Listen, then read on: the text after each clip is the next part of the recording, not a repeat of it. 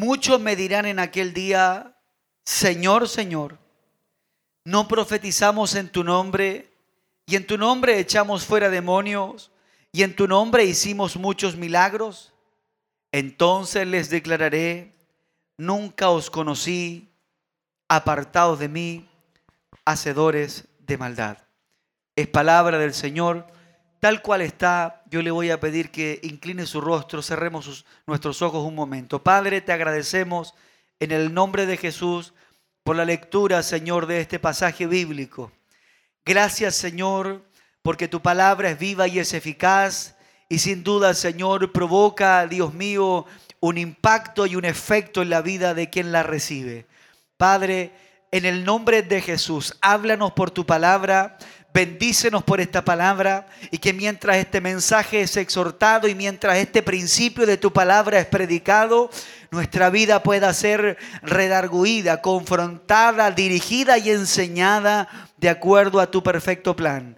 Padre, en el nombre de Jesús, bendice a todo aquel que escuchará tu palabra. Salva por esta palabra y acerca a ti por esta palabra. En el nombre de Jesús. Amén y amén. Levante sus manos y puede hacerlo. Glorificamos al Señor. Gloria a Dios, gloria a Dios, gloria a Dios. Gloria a Dios para siempre. Sabemos que hay muchas maneras, ¿cierto?, de dar la gloria a Dios, pero una de ellas, una de las que nosotros utilizamos también es levantando nuestras manos. Amén. Puede sentarse, Dios le bendiga.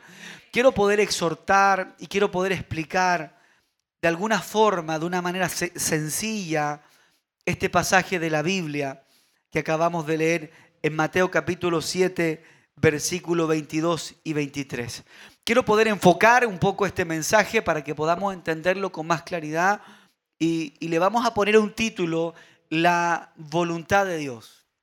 La voluntad de Dios. La escritura dice que el deseo de Dios es que ningún hombre perezca, sino que todos procedan al arrepentimiento.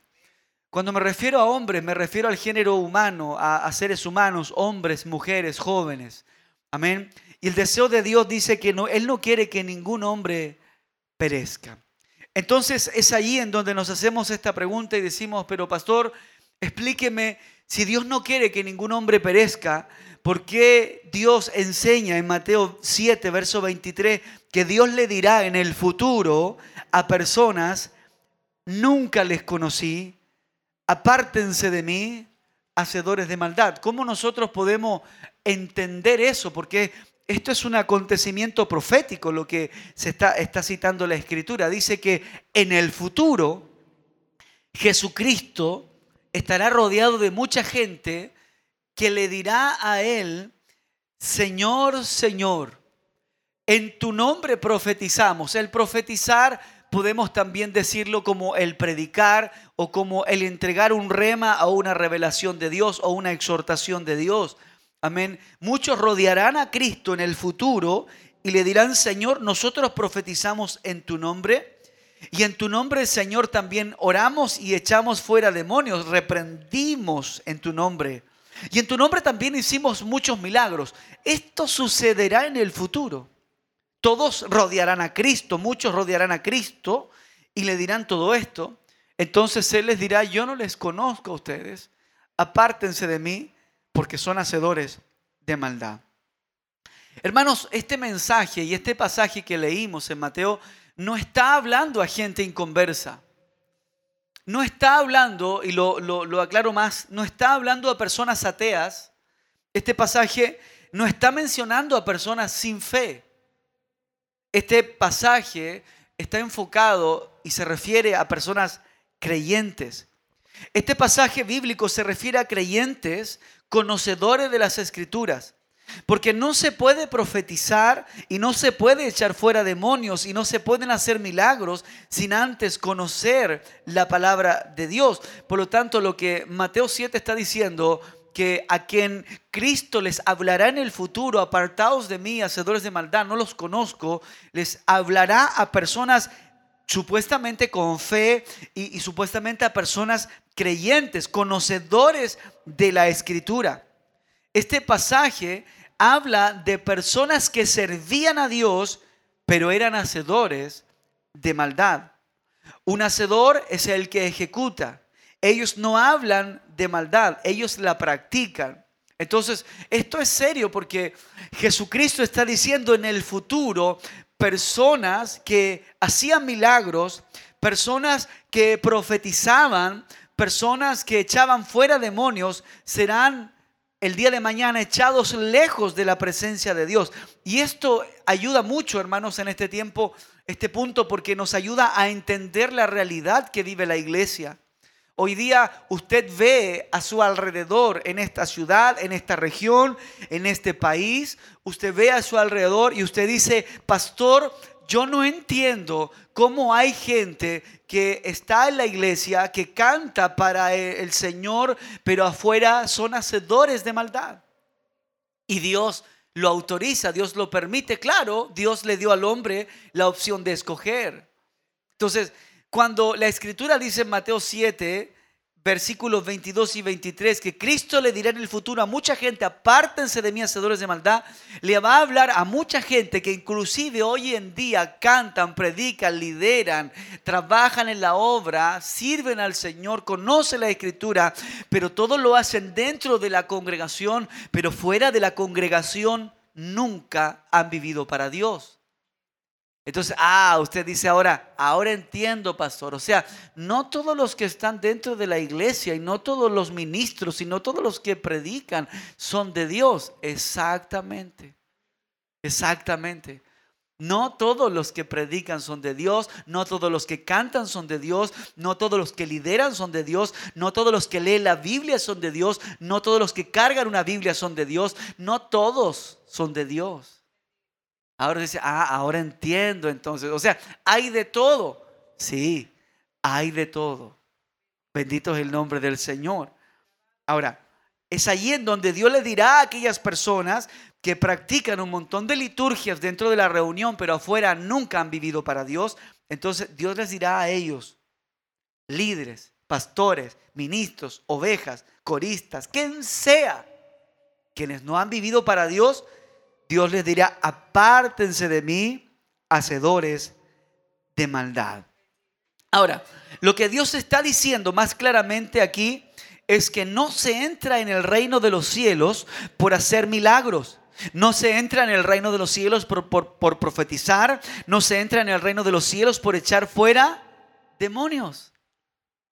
Así que si alguien creía que por hacer milagros se entraba en el reino de los cielos, o si alguien pensaba que porque profetizas eso te autoriza a entrar al reino de los cielos. O si alguien pensaba que porque alguien tiene el don de liberación, de ungir a alguien y que sea libertado, si tú pensabas que por eso se entra en el reino de los cielos, te equivocas. Pues Mateo capítulo 7, versículo 21 dice que se entra en el reino de los cielos únicamente por hacer la voluntad de Dios. Solamente se entra en el reino de los cielos por hacer la voluntad de Dios.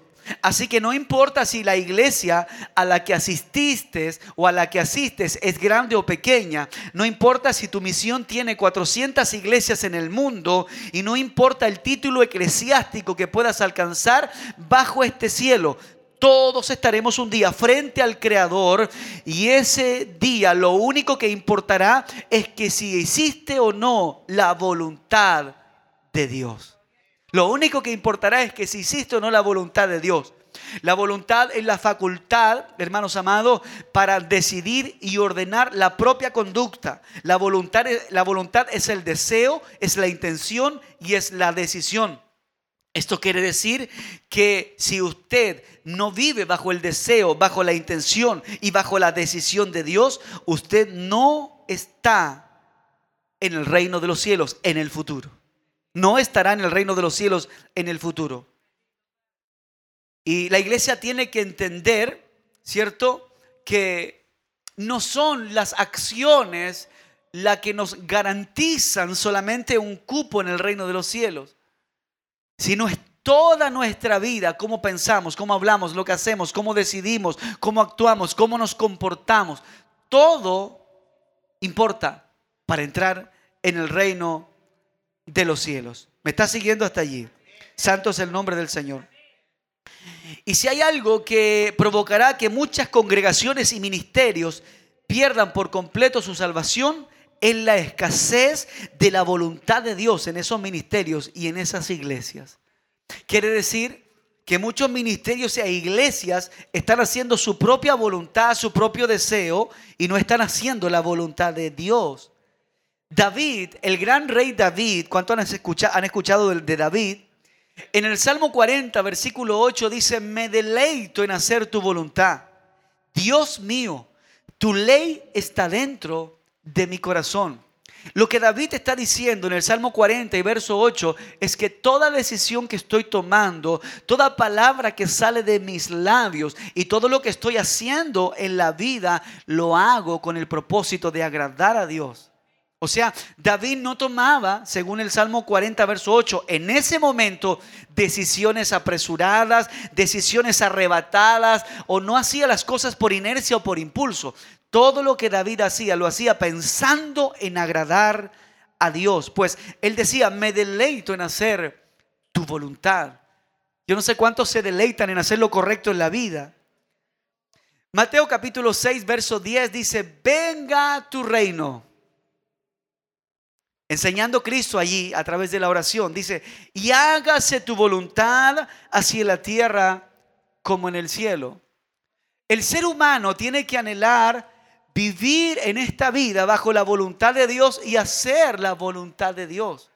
Usted tiene que preguntarse en su vida y decir, Señor, ¿estoy haciendo tu voluntad? Señor Jesús, ¿estoy viviendo bajo tu voluntad? Señor Jesús, la vida que yo llevo está en tu perfecta voluntad? Son preguntas que usted tiene que hacerse porque hay un diseño para tu vida, hay un diseño para mi vida y hay un plan perfecto para los hijos de Dios. Aún Jesucristo diciendo, enseñándonos en la oración, Señor, hágase tu voluntad.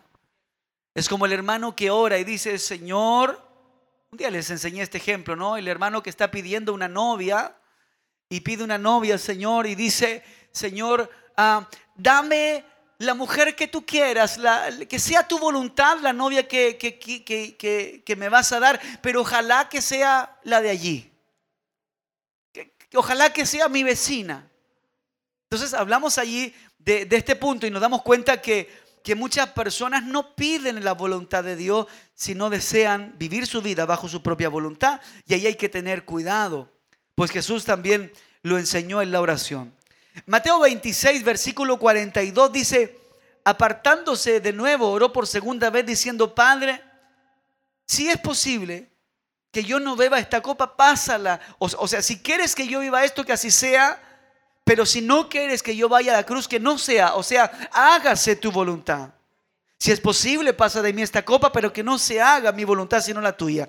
Cristo en el Mateo 26, 42 está enseñando que aún antes de morir, antes de ir a la cruz, él no quería en su humanidad ir a la cruz y decía, Señor, yo no quiero morir en la cruz, pero si tú quieres que yo pase por todo esto, que así sea. O sea, está enseñando que muchas veces tendrás que negarte a cosas que tú quieres hacer con tal de que la perfecta voluntad de Dios se haga en tu vida. ¿Me está entendiendo hasta ahí? Romanos capítulo 12, versículo 2 Dice, y no os adaptéis a este mundo, sino transformaos por mediante la renovación de nuestra mente, para que verifiquéis cuál es la voluntad de Dios, lo que es bueno, aceptable y perfecto. Lo hemos dicho muchas veces, la voluntad de Dios es buena, es aceptable y es perfecta.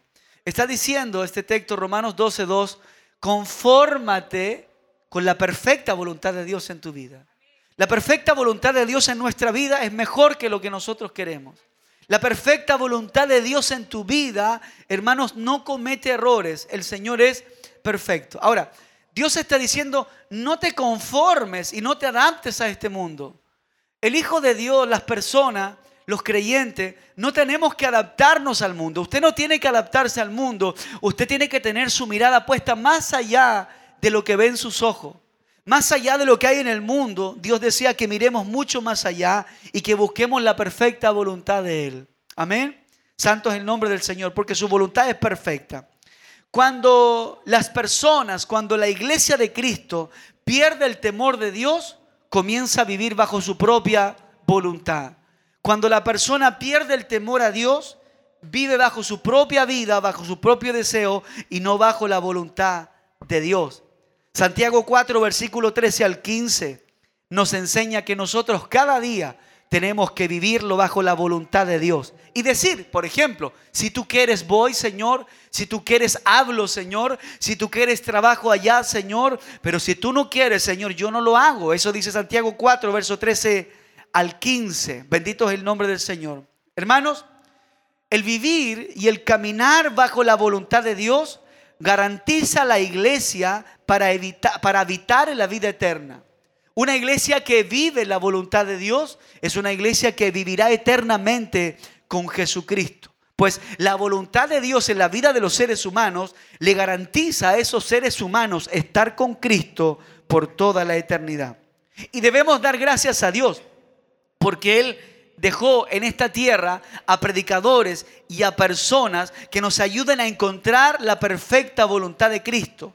Debemos dar gracias a Dios que Dios estableció ministerios en esta tierra para guiar a la iglesia de nuestro Señor Jesucristo al reino de los cielos. Porque cada ministro, cada predicador, cada pastor, cada hombre que tiene un llamado, cada ministerio de Dios está, hermanos, puesto en la tierra para guiar a la gente al reino de los cielos. Bendito es el nombre del Señor. Esa es la, es la misión de la palabra, guiar a la gente al reino de los cielos. Bendito es el nombre del Señor. Efesios capítulo 4, versículo 12, a fin dice de capacitar a los santos para la obra del ministerio, para la edificación del cuerpo de Cristo. Allí están los ministerios obrando, allí están los llamados de Dios obrando. Bendito es el nombre del Señor. Allí están los que llevan la palabra de Dios. ¿Para qué fue llamado un predicador? ¿Para qué fue llamado un pastor? ¿Para qué fue llamado un ministro? La, Biblia dice en Efesios 4:12, para capacitar a los santos. Los santos en la iglesia, los santos son los hijos de Dios.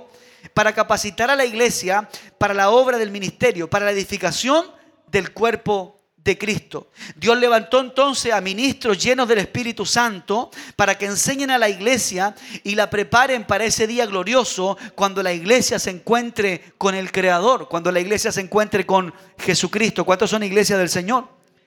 La iglesia sin mancha es la única que estará con el Señor. La iglesia que no tenga manchas es la única que estará con el Señor.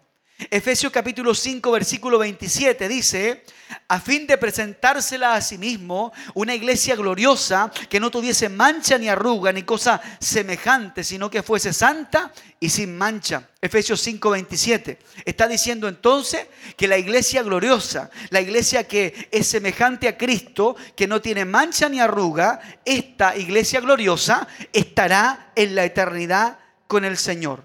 Ahora, Solo la iglesia sincera de corazón verá a Cristo. Solamente la iglesia sincera de corazón. No estoy hablando de rótulos, no estoy hablando de nombres, no estoy hablando de templos hechos por hombres, estoy hablando de iglesia. Y cuando hablo de iglesia, hablo de personas, hablo de seres humanos, hablo de vidas humanas, quienes han recibido a Jesús en su corazón de una forma sincera, solamente ellos verán a Cristo. Primera de Juan capítulo 3 versículo 2 dice, amados, ahora somos hijos de Dios y aún no se ha manifestado lo que hemos de ser, pero sabemos que cuando Él se manifieste, seremos semejantes a Él porque le veremos tal como Él es. O sea, la iglesia sincera es la iglesia que verá a Cristo. La iglesia sin mancha y sin arruga es la iglesia que verá a Cristo. La iglesia que vive la voluntad de Dios no solamente dentro de estas cuatro murallas, sino también afuera, es la iglesia que estará por la eternidad con Jesucristo. Por eso Mateo 7, versículo 22 y 23 dice, en aquel día muchos me dirán, Señor, en tu nombre profetizamos, en tu nombre echamos fuera demonios, en tu nombre hicimos milagros, y Jesús les dirá, apartaos de mí, hacedores de maldad. ¿Por qué? Porque los milagros no salvan a la gente, las profecías no salvan a la gente. El congregarse, que es muy importante, no salva a la gente. Lo que salva a la gente es que esa gente vive la voluntad de Dios y tiene una vida consagrada al Señor. Bendito es el nombre del Señor. Porque los que Jesús está echando allí fuera de su reino, en Mateo 7, versos 22 y 23, son a los hacedores de maldad. Los hacedores de maldad.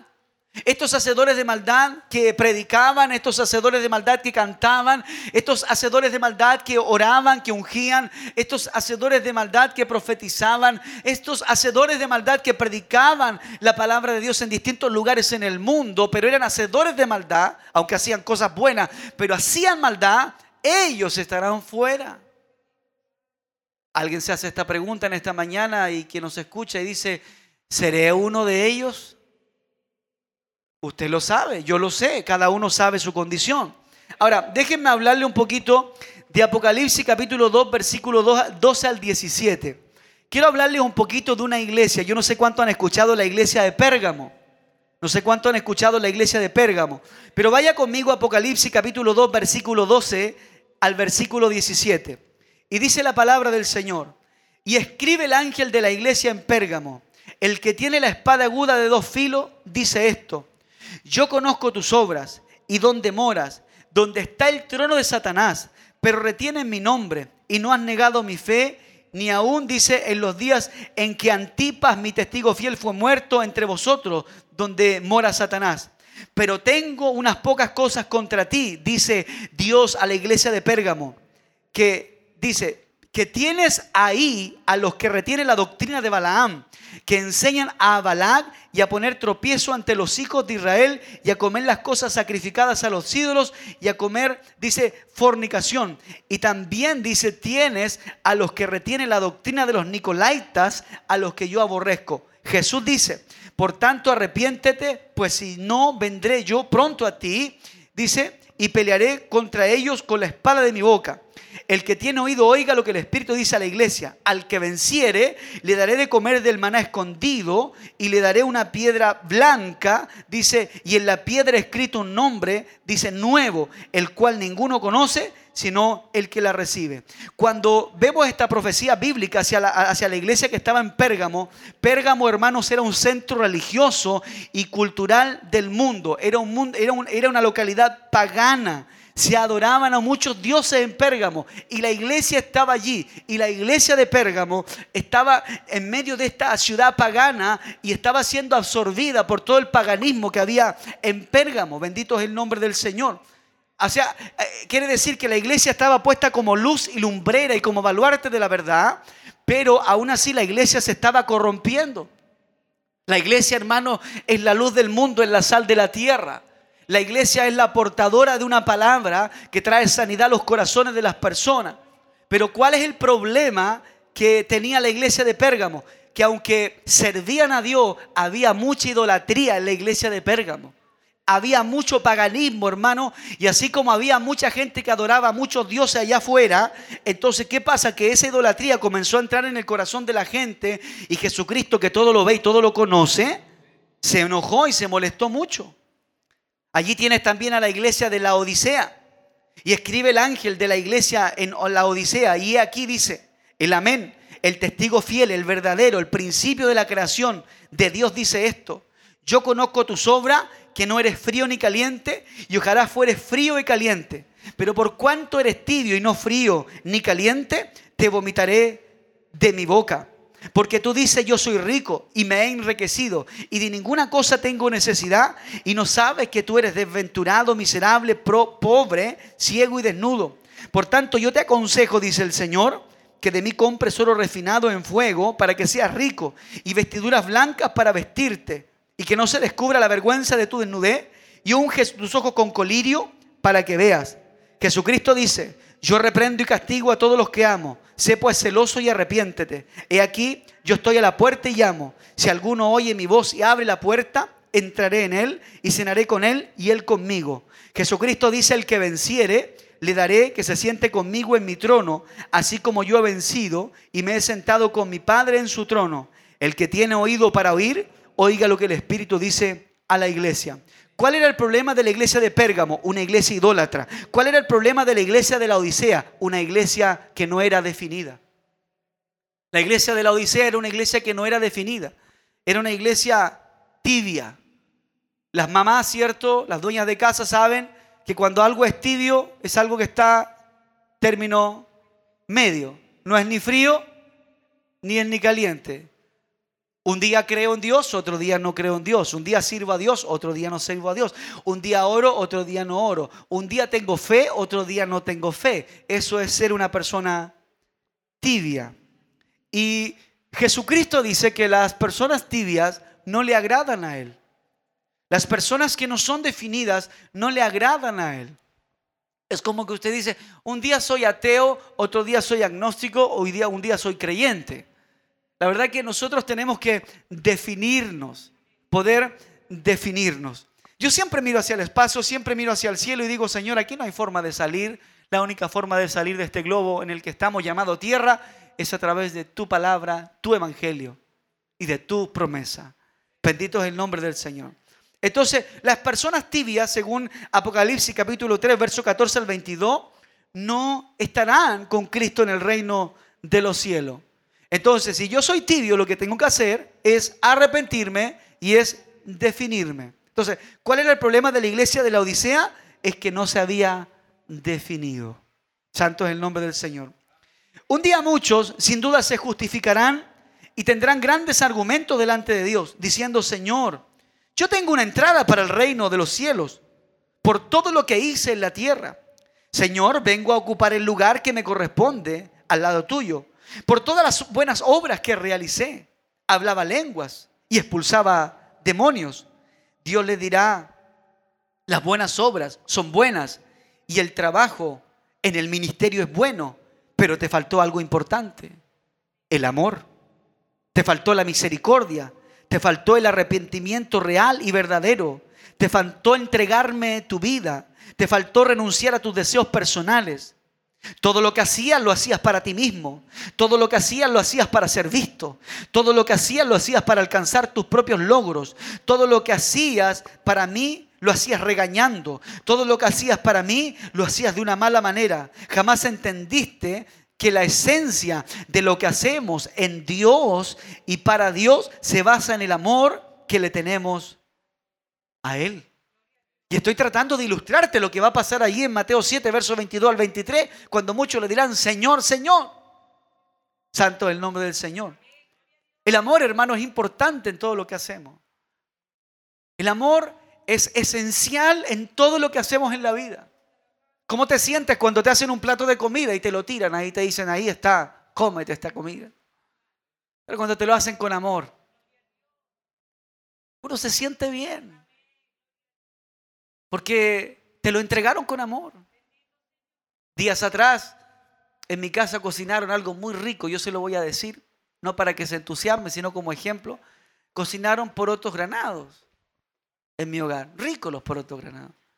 Entonces mi esposa tiene el detalle y me lo sirve en un pocillo de greda. Yo noté el amor, aunque quizás los porotos no estaban tan ricos, pero noté el amor. es una broma. Noté el cariño porque me lo sirvieron en un pocillo de greda. Y tú dices, y aunque quizá de repente le falte un poquito de esto, un poquito del otro, tú lo disfrutas porque te lo hicieron con amor. Y la iglesia tiene que entender que más allá que si profetizamos, si hablamos lenguas, si echamos fuera demonios, si hacemos milagros, tiene que estar el amor dentro de la iglesia. Escucha lo que dice Primera de Corintios capítulo 13, Dice, si yo hablase lenguas humanas y angélicas y no tengo amor, vengo a ser como un metal que resuena y címbalo que retiñe. Y si tuviese profecía y entendiese todos los ministerios y toda ciencia, y si tuviese toda fe, de tal manera que traspasase los montes, pero no tengo amor, de nada soy.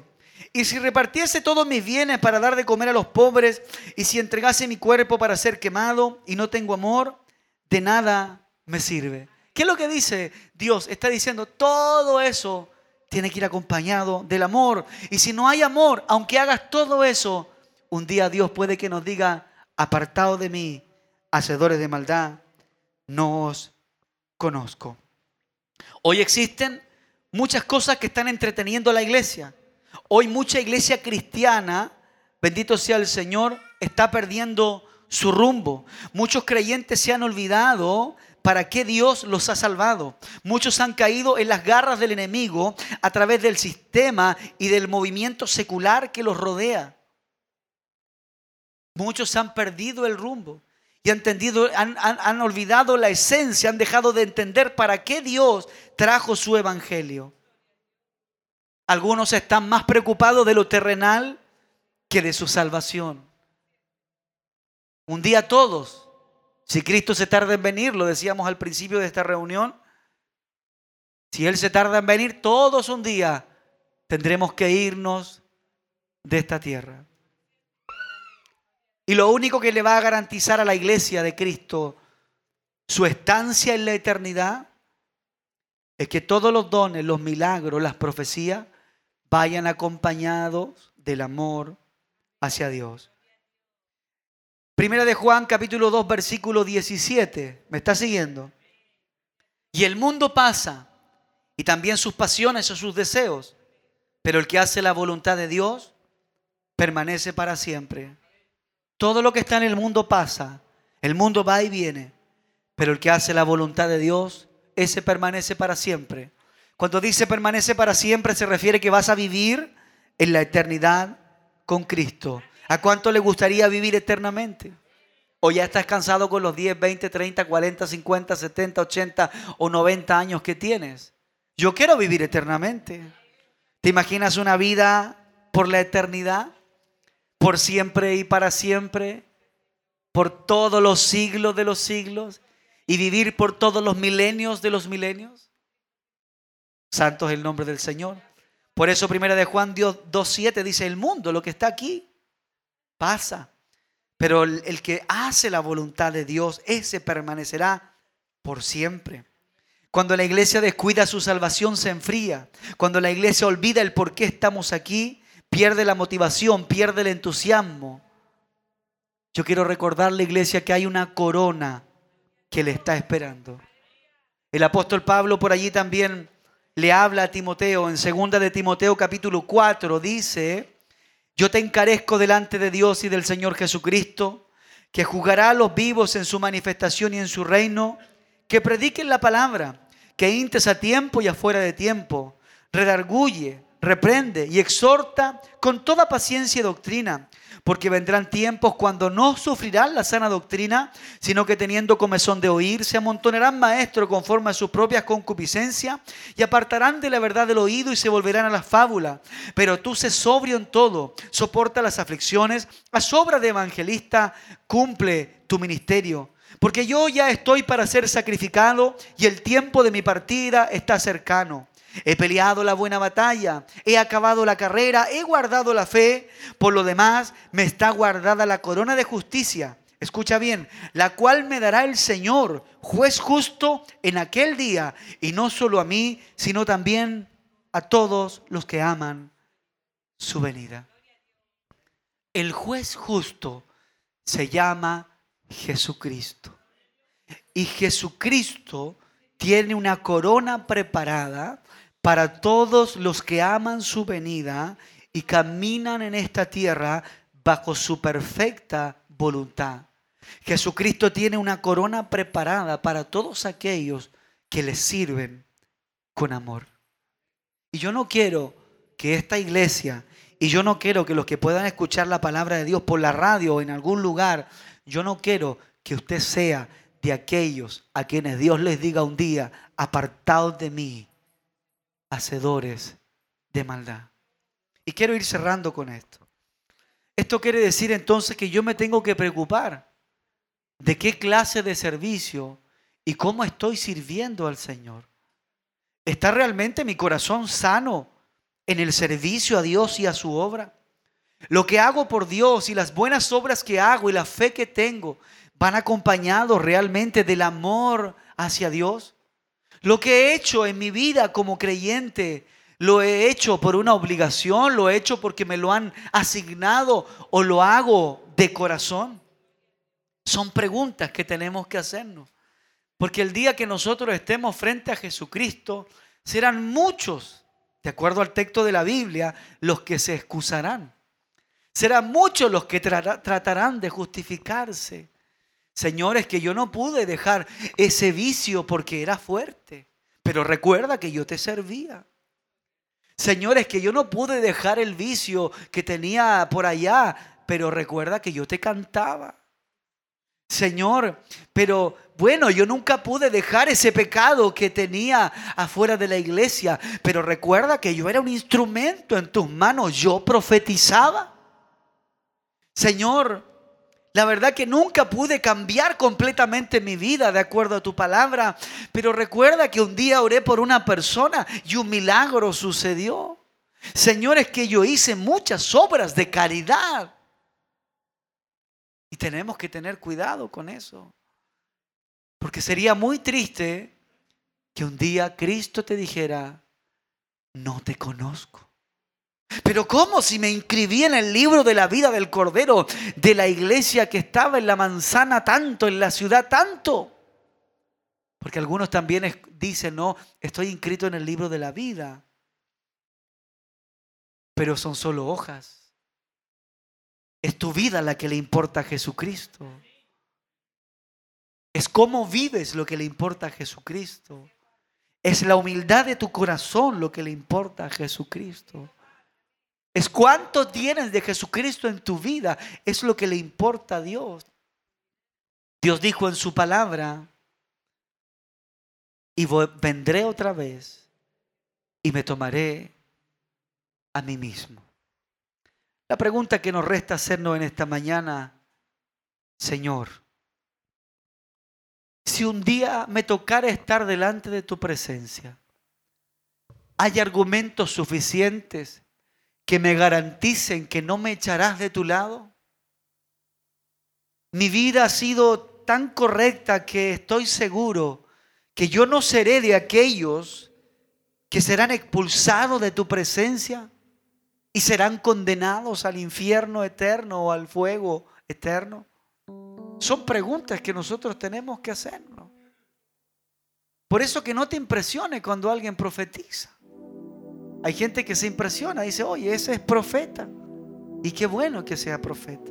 Oye, ese es predicador, qué bueno que sea predicador. Oye, ese tiene el don de la palabra, el don de milagro, el don de intercesión, el don de reprender, de echar fuera demonios. Que no te impresione eso, sino que te impresione la vida de esa persona. Y aquí hay muchos profetas que están comenzando a ser golpeados por la radio, seguramente, algunos de ellos. Y que algunos van a rajar sus vestiduras y van a decir, pero si yo soy profeta de Jehová, tu vida reflejará si realmente eres un profeta de Jehová. Si yo soy un predicador del Dios omnipotente, tu vida reflejará si realmente eres un predicador del omnipotente. Es la preocupación de cada ministro de Dios. Que su iglesia no sea de aquella. Mateo 7, verso 21.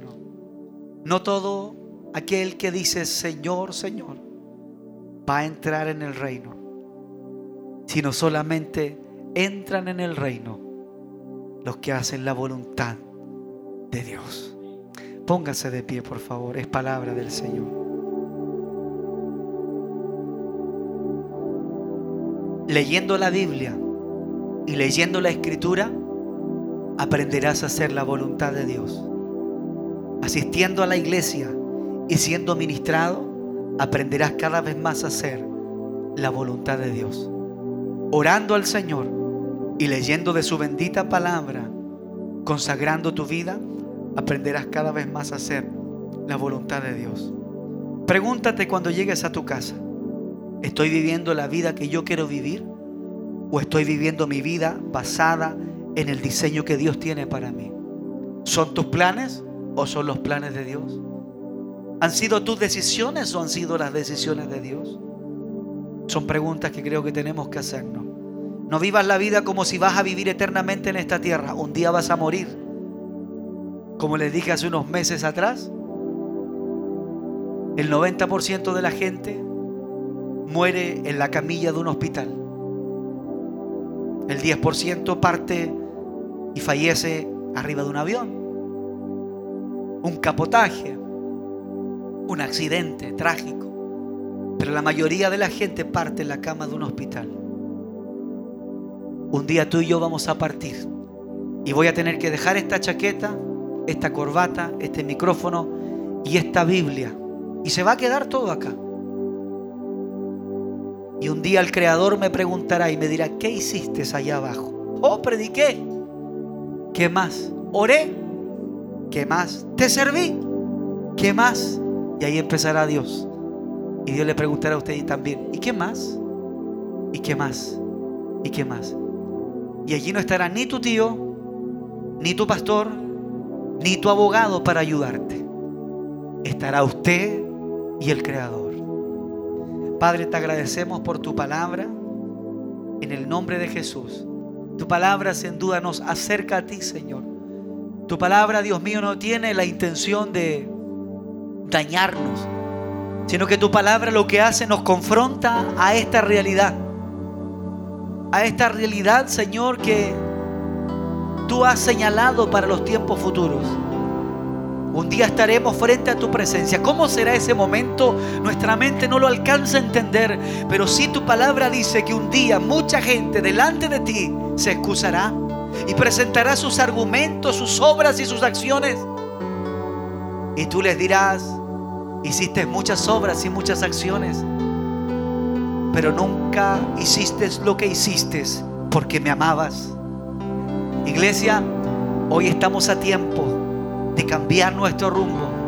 Hoy estamos a tiempo de entregar nuestro corazón a Jesús una vez más. Hoy estamos a tiempo de hacer un nuevo compromiso con Jesucristo y pedirle a Jesús que Él transforme nuestra vida, nuestra casa, nuestro hogar, nuestra familia. Persona que me escuchas, invita a Jesús a tu corazón, invita a Jesucristo a tu vida y muchas cosas van a comenzar a ser transformadas en ti.